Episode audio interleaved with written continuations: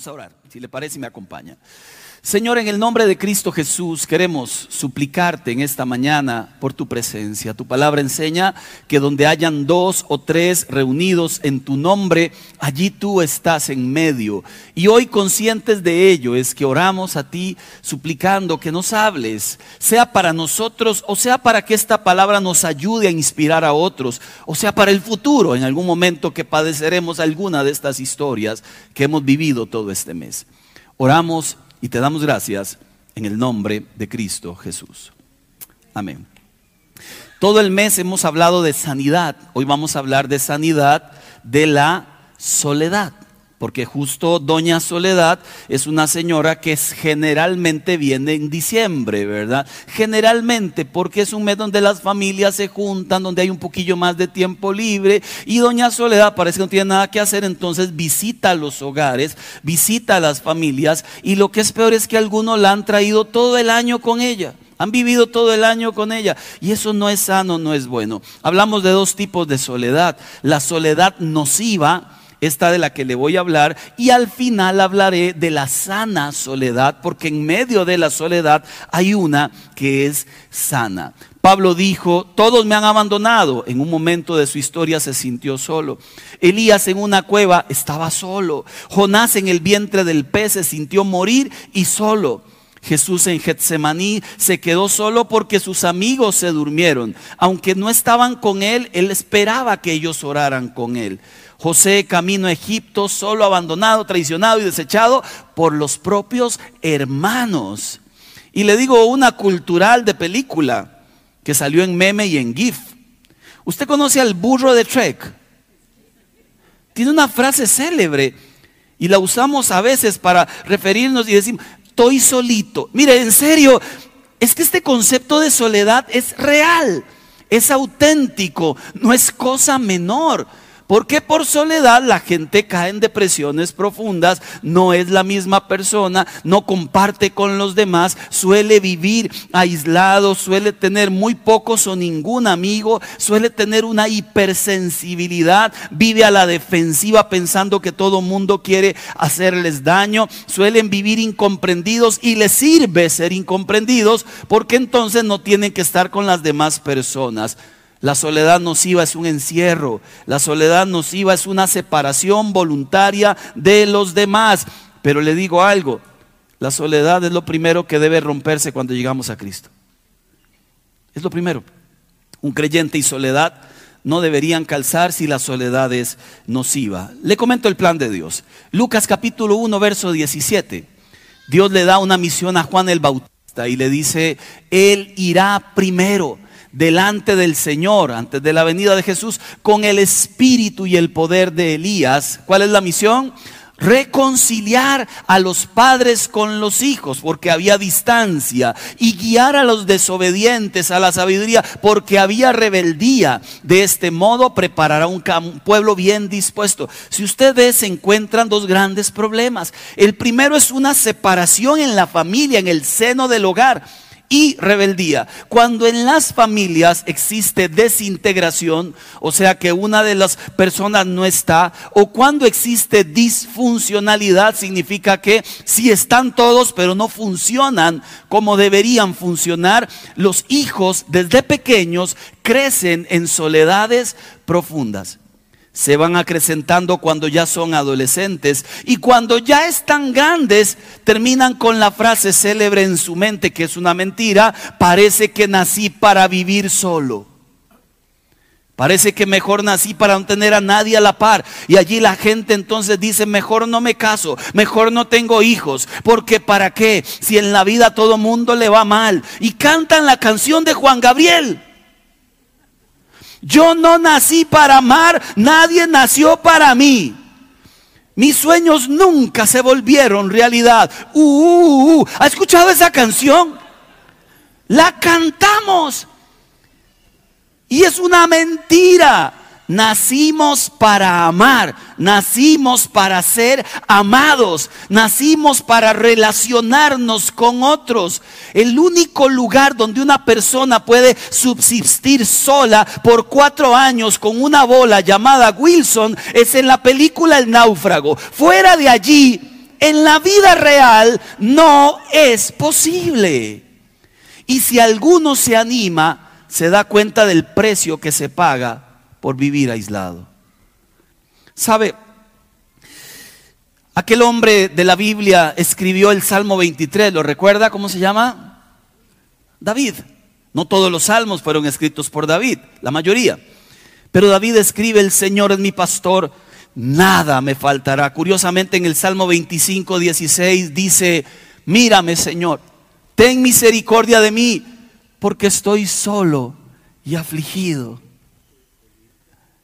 ¿Sabe qué me llama la atención de esto? Que, que, Él es tan humano como nosotros, nosotros como Él. Podemos pasar etapas muy lindas donde de verdad decimos que estamos completos y otras etapas donde podríamos sentirnos solos.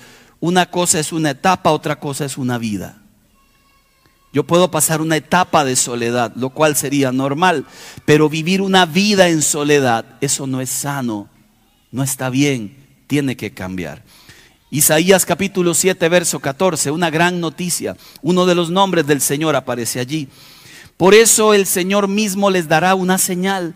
La virgen o la doncella concebirá y dará a luz un hijo y llamará su nombre Emanuel, que significa Dios con nosotros. ¿Puede decirlo conmigo? Dios está con nosotros. Ve que está a la par suya, dígale, y también con usted. Dios está con nosotros, en medio de nosotros. Se vistió de hombre, como decía un escritor, para poder decirle a un hombre cómo debe ser un verdadero hombre. Dios está con nosotros, camina en medio de nosotros. Nos dijo, y cuando me vaya tranquilos, porque les dejaré a mi Espíritu Santo que habitará en ustedes, y ustedes serán uno conmigo, así como yo soy uno con el Padre. Aunque a veces pudiéramos sentirnos solos, Solos físicamente sí, pero no estamos solos. Siempre será solos con compañía, porque Él prometió estar con nosotros. Ahora, este es el problema. En casa, allá en Guadalupe, cuando yo vivía allá, había un hueco en la calle, bueno, como 300 huecos, lo que quedaba era una orilla de calle. Y llegando justo al residencial donde vivíamos, tenía uno que capearse el hueco y subirse casi encima de la acera para no golpear el carro.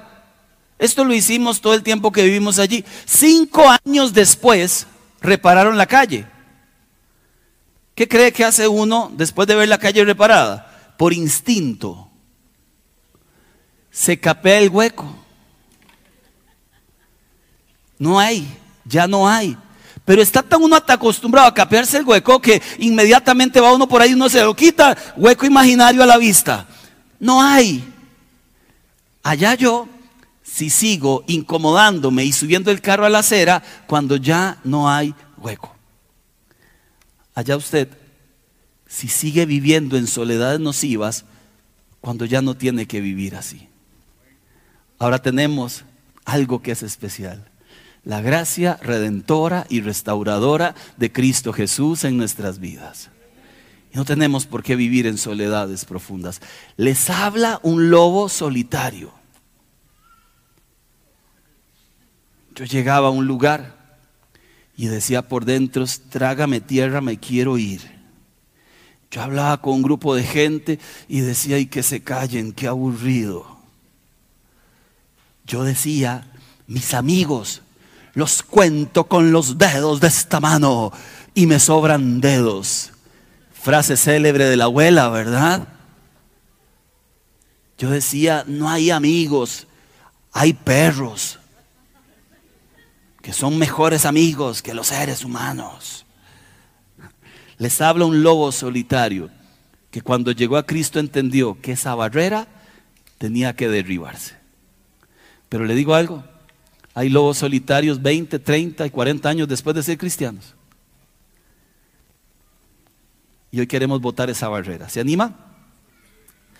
¿Qué significa su presencia? ¿Qué significa este Manuel, Dios entre nosotros? Bueno, le voy a decir por lo menos cinco cosas que significa su presencia en nuestras vidas. Número uno, su presencia es fuerza para nosotros.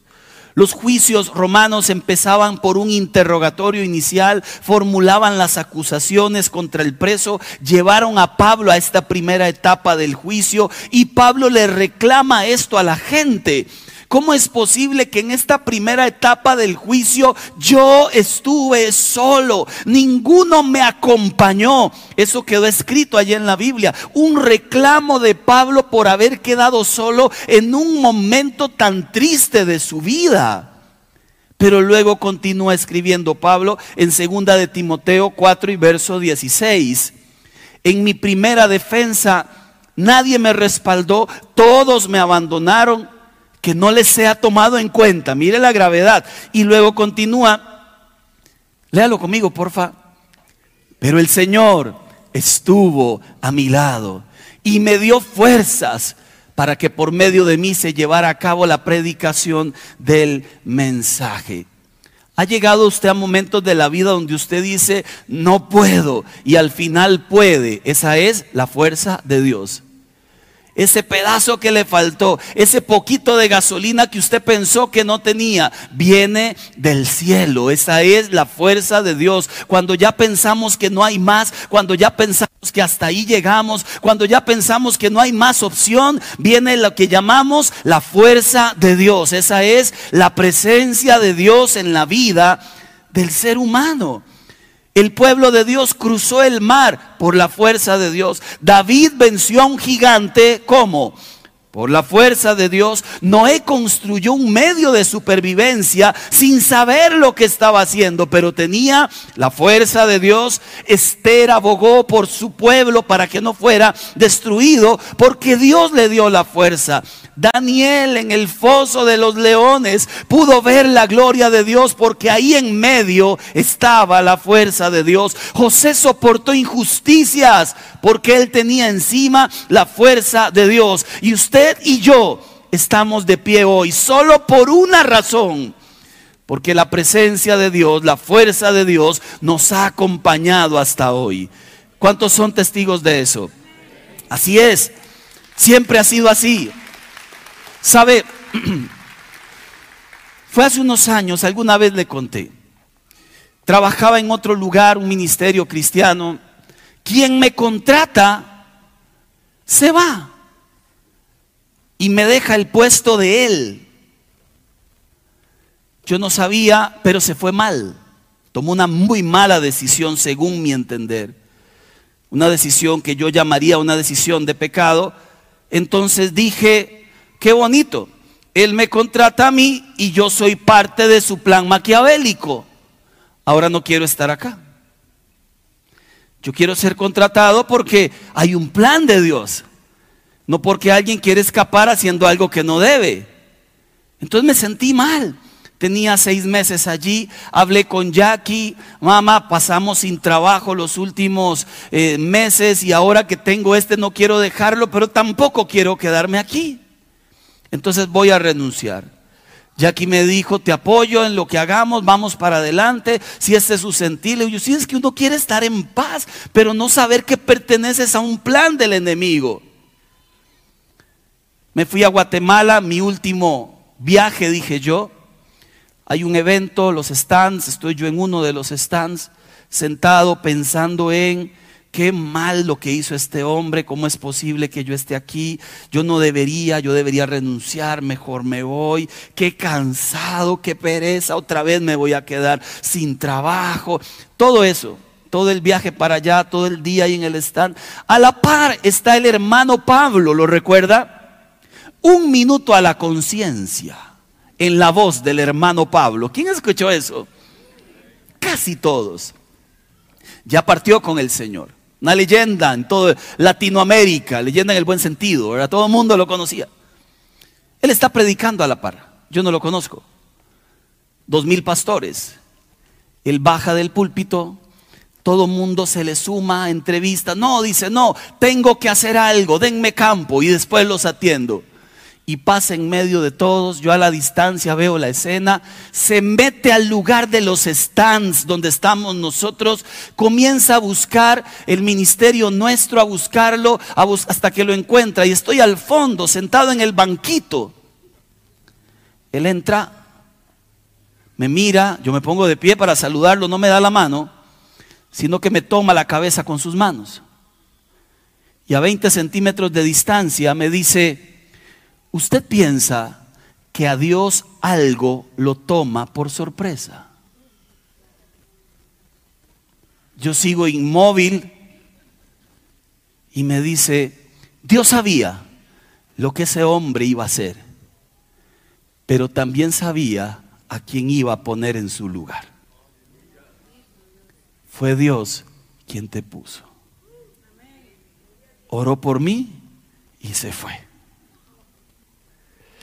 Ni tiempo me dio de llorar. Me quedé petrificado. Y allí, y allí tuve un fuerzón del cielo.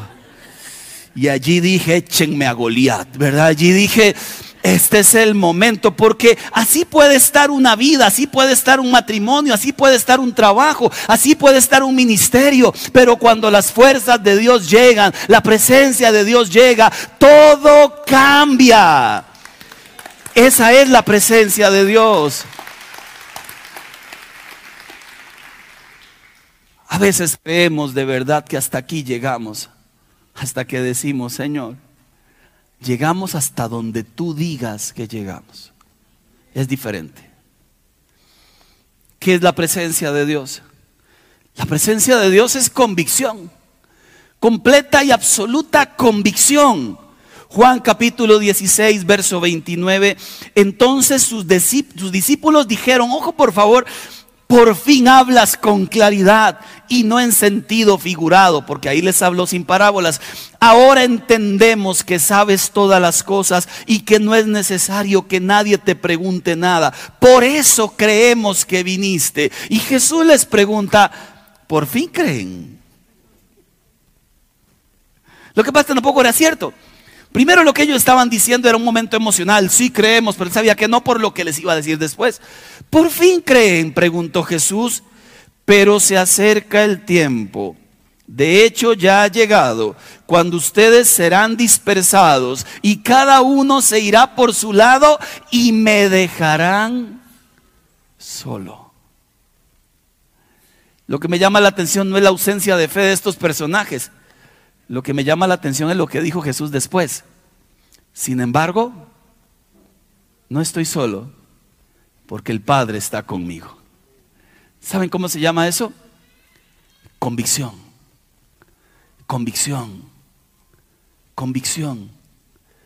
Es la convicción justamente que tenían los discípulos después de que Jesús calmó la tempestad y el viento y entró aquella convicción, verdaderamente este es el Hijo de Dios.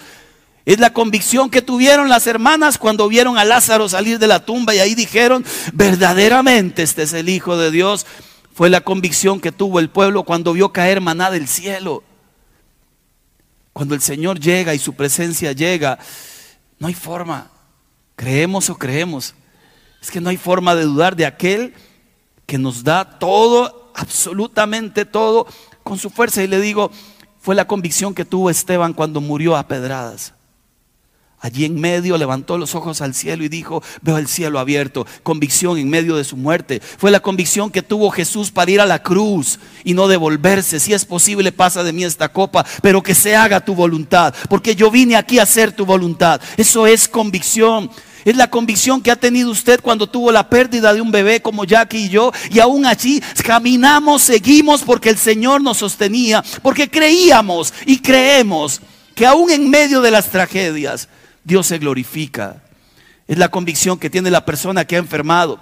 Y que a pesar de que enfermó, parece que otra vez la enfermedad sigue molestando. Usted tiene la convicción de que tarde que temprano eso se acaba porque Dios es más grande que cualquier situación. Convicción. Su presencia nos da convicción. Hay una canción bellísima de Marcos Witt que dice, porque tu diestra me ha sostenido, oh tu diestra me ha sostenido, mi socorro ha sido tu. Cántela conmigo. ¿Se escucha solo mi voz? Y en la sombra de tus alas yo me gozaré, mi alma está pegada a ti, porque tu diestra me ha sostenido, oh tu diestra me ha sostenido. Otra versión dice, tu mano derecha me mantiene seguro. ¿Puedes decirlo? Señor, gracias, porque tu mano derecha me mantiene anclado, seguro. Su presencia es fuerza, su presencia es convicción. Número tres, una de mis favoritas, quizá porque estoy muy quebrado yo. Su presencia es sanidad. Salmo 23, restaurará mi alma. ¿Sabe qué significa la palabra restaurar? Volver a hacer aquello que se ha roto y volverlo a su estado original. Y una de las misiones del Espíritu de Dios no es dejarte así. Es que donde encuentra algo quebrado, algo torcido, algo dañado, Él va a reparar. Si usted se deja. Hay un video ahí en Facebook muy simpático de una chiquita que le ponen una inyección. ¿No lo ha visto? Le da un mal de risa, un ataque de nervios. Y hace la carilla y las tira. Es muy simpático. Ponga ahí, chiquita, que le ponen la inyección. Tiene como 80 millones de, visitas, de vistas. Yo lo he visto de esas 80 millones como un millón. Es que me hace mucha gracia. Lo exagerada. Es una inyección, pero para ella la tragedia. Y no se deja. Y cada vez y quita la nalguilla y se muere risa. Es muy simpático. Diez años después la toman, ya una adolescente, una muchacha grande, poniéndole la inyección. Y hace el mismo circo. No se dejaba sanar antes, no se deja sanar después. Y yo he entendido algo con las inyecciones. Afloje, papá. Porque si engarrota es peor.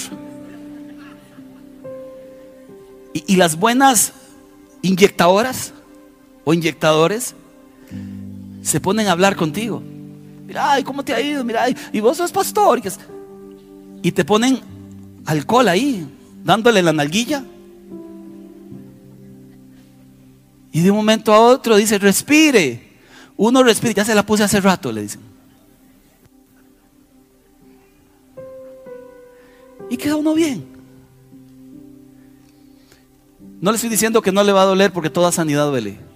No, no hay sanidad sin dolor. Sí, sí le estoy diciendo que si no se deja podrías vivir el resto de la vida como creyente herido, cuando podrías vivir como creyente sanado. Y se puede vivir como las dos. Lamentablemente se puede vivir como las dos. Deuteronomio 32, verso 9. Mire la cantidad de ternura que hay en un versículo como estos. Pues el pueblo de Israel pertenece al Señor, Jacob es su posesión eh, más preciada. Y luego continúa, él lo encontró en un desierto, en un páramo vacío y ventoso. Eso se llama soledad. Él encontró a su pueblo sumido en la soledad.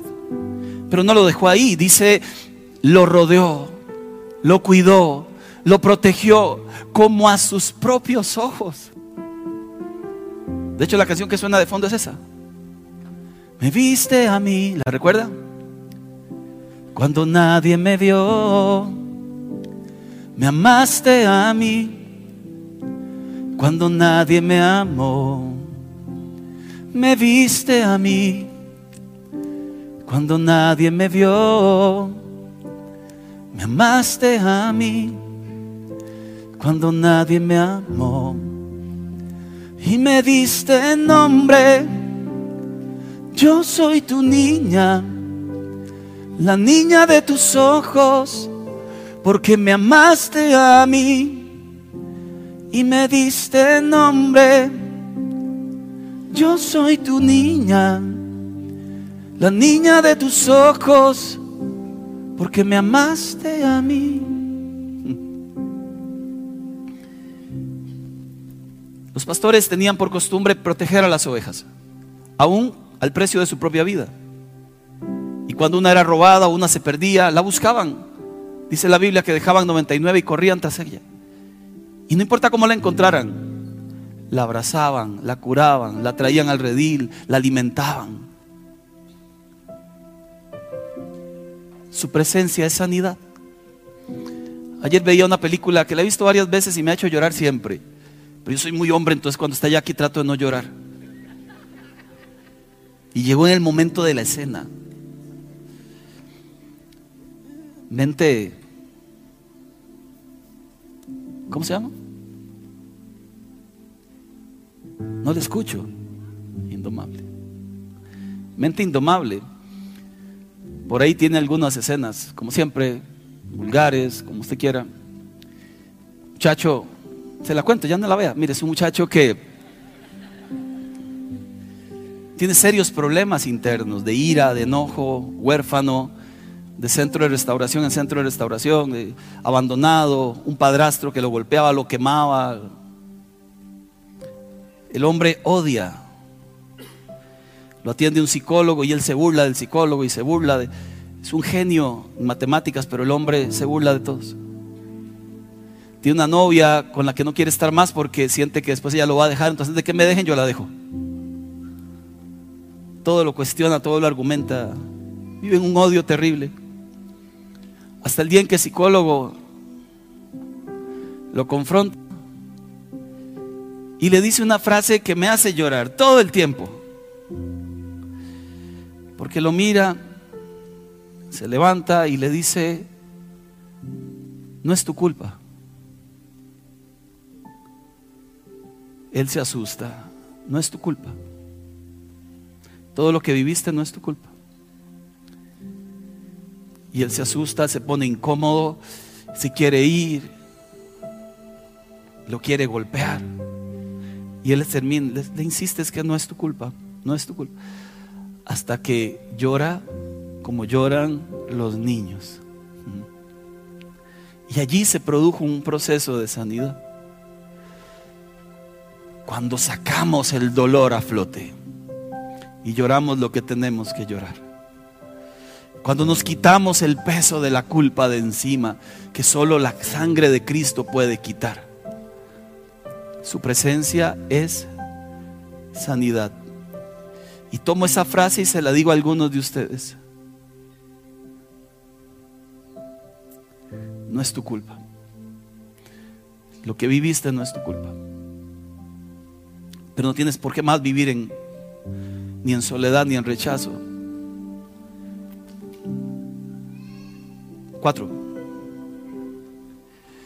Su presencia es paz. ¿No es lo que buscamos todos?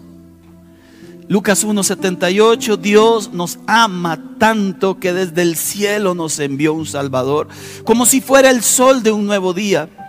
Él salvará a los que viven en peligro de muerte. Será como una luz que alumbra en la oscuridad y guiará nuestros pasos por el camino de la paz. ¿No es paz lo que anhelamos todos? Hoy en la noche los que hacen cena, deje una silla, póngale un sticker allí que diga, está la silla del rey la de Jesús. Porque si está Él aquí, hay paz en el hogar. A esto le llamo yo la sana soledad. Mateo 4.1 dice la Biblia que 40 días se fue al desierto a orar solo y ayunar. Lucas 5.16 dice la Biblia que él se alejaba de todos y se quedaba en lugares solitarios hablando con papá.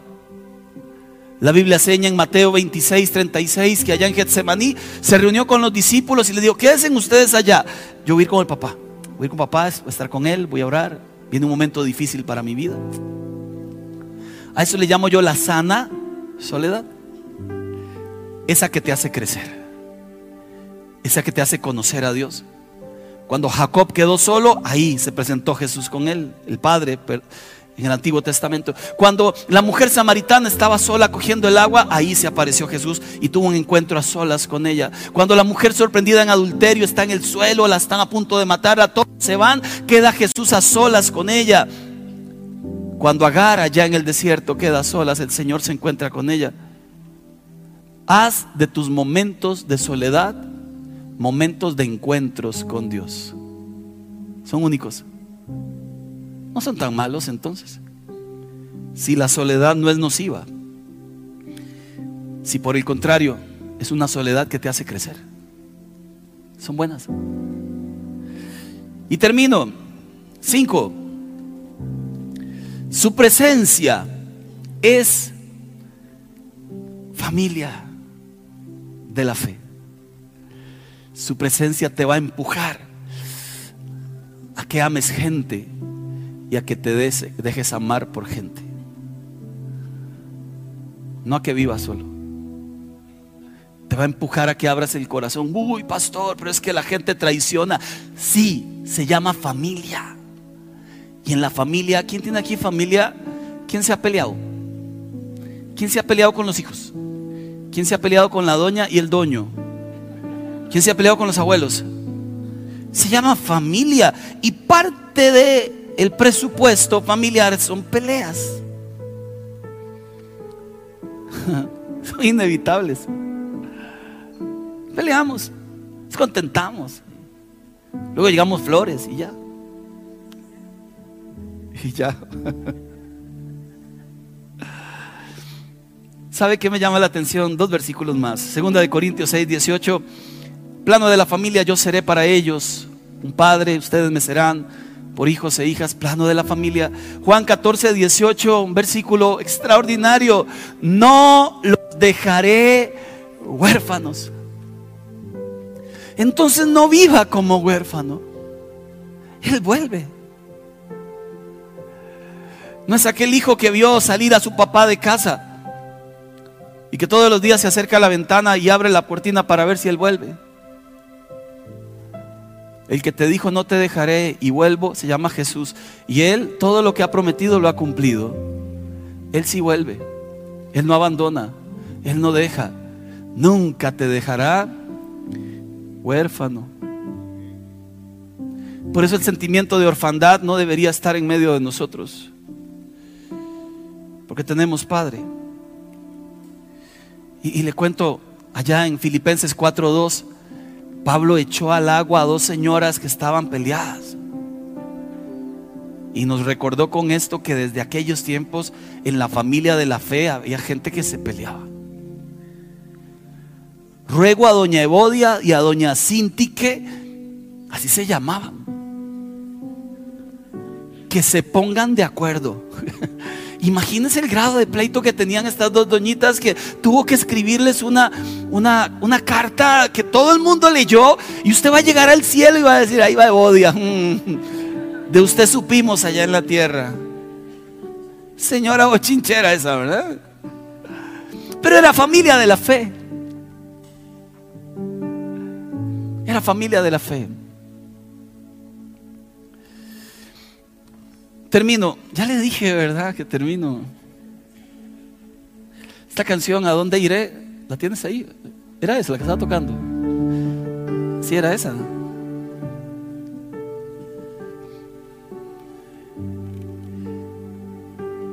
Mis ojos están puestos siempre en el Señor, dice el Salmo 25. Solo Él puede sacarme de esta trampa, entiendo yo la soledad. Vuelve a mí tu rostro, tenme compasión se lo leí ahora, me encuentro solo y afligido. Y aquí es donde levantamos una canción como esas. ¿Se la sabe? ¿La canta conmigo? ¿Me enciendes este, porfa? Sí. ¿A dónde iré? Si solo en ti encuentro esperanza. Si solo tú eres quien sana mis heridas y aún en mi adversidad veo tu fidelidad.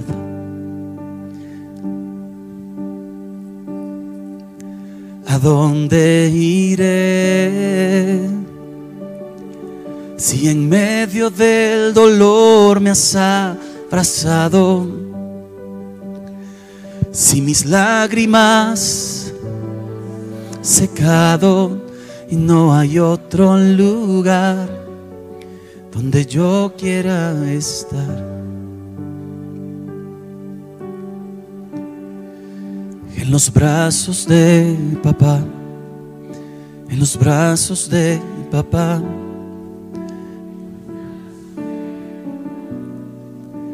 Yo no me quiero ir, de los brazos de papá.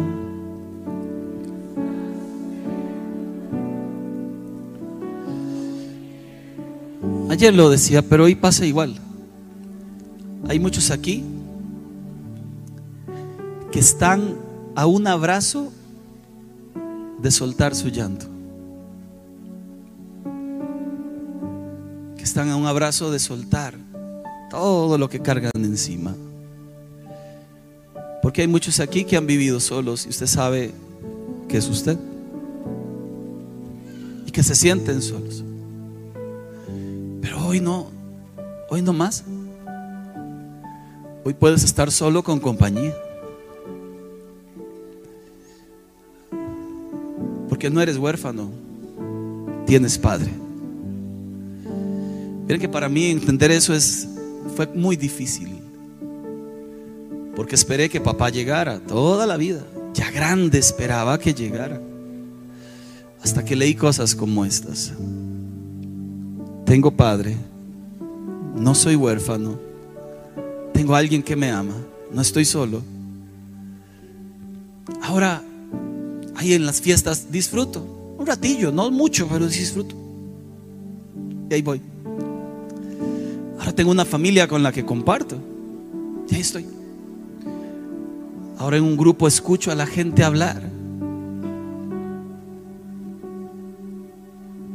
Cuando la presencia de Dios llega, te arranca la soledad nociva. Le pido que se ponga de pie, por favor.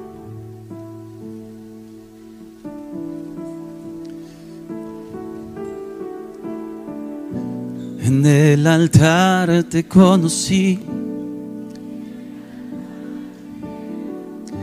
En el altar te conocí. En el altar me quedo nada, me moverá. Pues mi lugar favorito. Quisiera que hiciéramos algo ahorita pero por favor, es solo una indicación. Vas a abrazar a alguien que esté a tu lado, sea familia o sea que no lo conozcas, con mucho respeto. La única indicación es esta. Que nadie se quede solo. ¿Puede ser? Ponle una mano allá a la par, tómale una mano, dale un abrazo. Está en la familia de la fe. Con Él pasarás el resto de la eternidad allá en el cielo. Ya una vez más, en el altar te conocí. En el altar te conocí. En el altar me quedo. En el altar te conocí. En el altar me quedo. Nada me moverá, nada me moverá, pues mi lugar favorito son los brazos de papá. No me quiero ir de tus brazos, Dios, porque solo tú tienes palabras para mí. No me quiero ir de tus brazos, Dios, porque solo tú tienes palabras para mí. No me quiero ir de tus brazos, Dios. tienes. Señor, oramos en el nombre de Jesús por la persona que tengo a la par. Porque solo tú sabes lo que ella vive, lo que él vive. Porque solo tú sabes lo que esconde en sus ojos. En sus tiempos de soledad, en sus tiempos de... Cuando está en los secretos, solo tú conoces sus pensamientos. No obstante, hoy es un buen día para recordar que tú eres el Dios que trae fuerza, que tú eres el Dios que abraza, el Dios que con su presencia hace corazones nuevos. Hoy sacamos de nuestro corazón toda soledad nociva. Sacamos de nuestro corazón toda historia que nos produjo encerrarnos.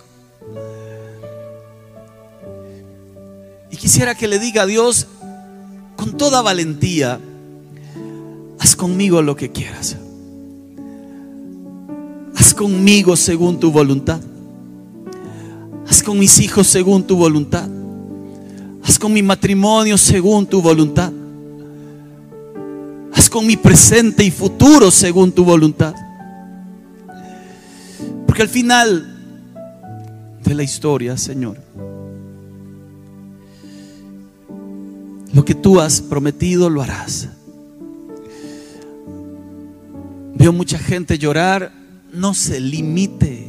Llore tranquilo. Llore tranquilo. No se limite.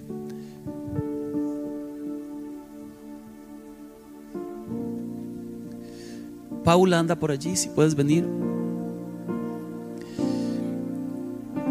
Abraza a la persona, abrázala. No ores ahorita, solo abrázale y permite que esta persona experimente, que saque del alma lo que está atrapado allí. Deja que ella, deja que él suelte tanta carga. Porque a veces corremos en momentos como estos y este no es un momento para correr. Es un momento para dejarte abrazar por papá, por su Espíritu Santo. Es un momento para soltar.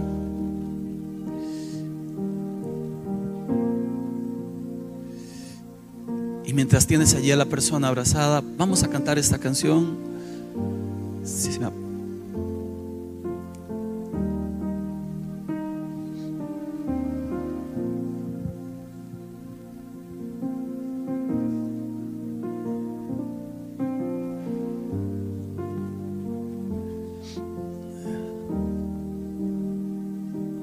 ¿Podrías levantar ahora tus manos al cielo? A dirigirnos al dador de la vida, al dador de familia, al dador de amor. ¿Quién como tú? Que los vientos te obedecen y el universo se estremece con tu voz. ¿Quién como tú? Que las tempestades que las tempestades callas y tu reino sobre todo reino es. Vives en mí, tu gloria me cubre y he escuchado de lo que puedes hacer. Te quiero conocer. No hay otro. No hay otro como tú. En ti está el poder. Tu reino es para siempre y siempre te adoraré. No hay otro como tú. En ti está el poder.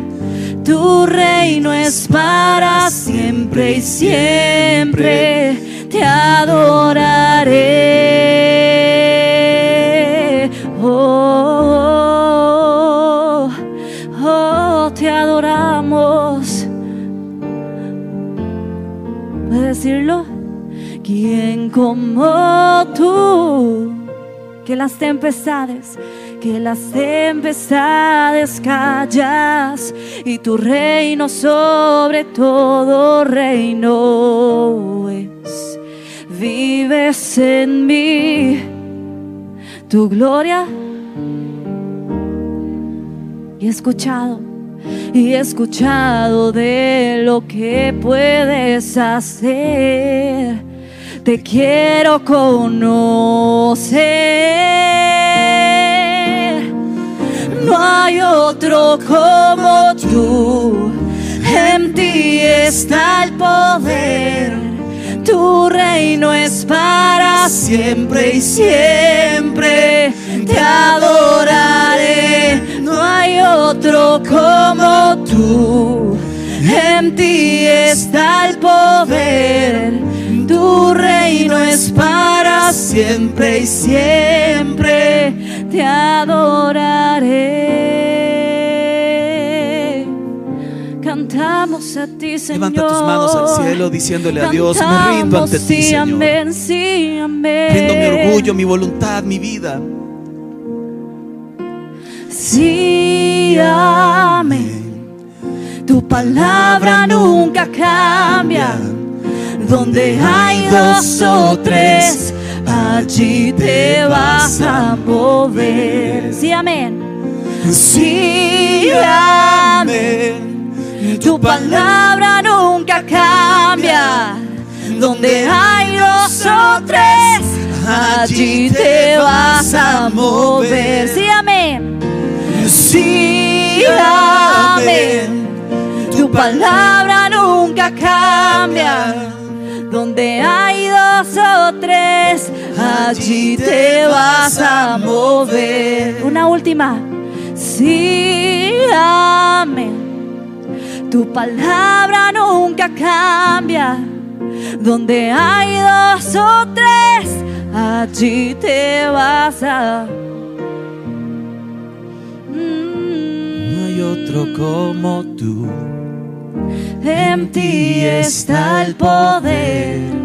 Tu reino es para siempre y siempre. Te adoraré. No hay otro como tú. En ti está el poder. Tu reino es para siempre y siempre. Te adoraré. Por eso, inmortal, invisible, al único y sabio Dios, sea toda la gloria, toda la honra, toda la alabanza por los siglos de los siglos. Amén. Amén.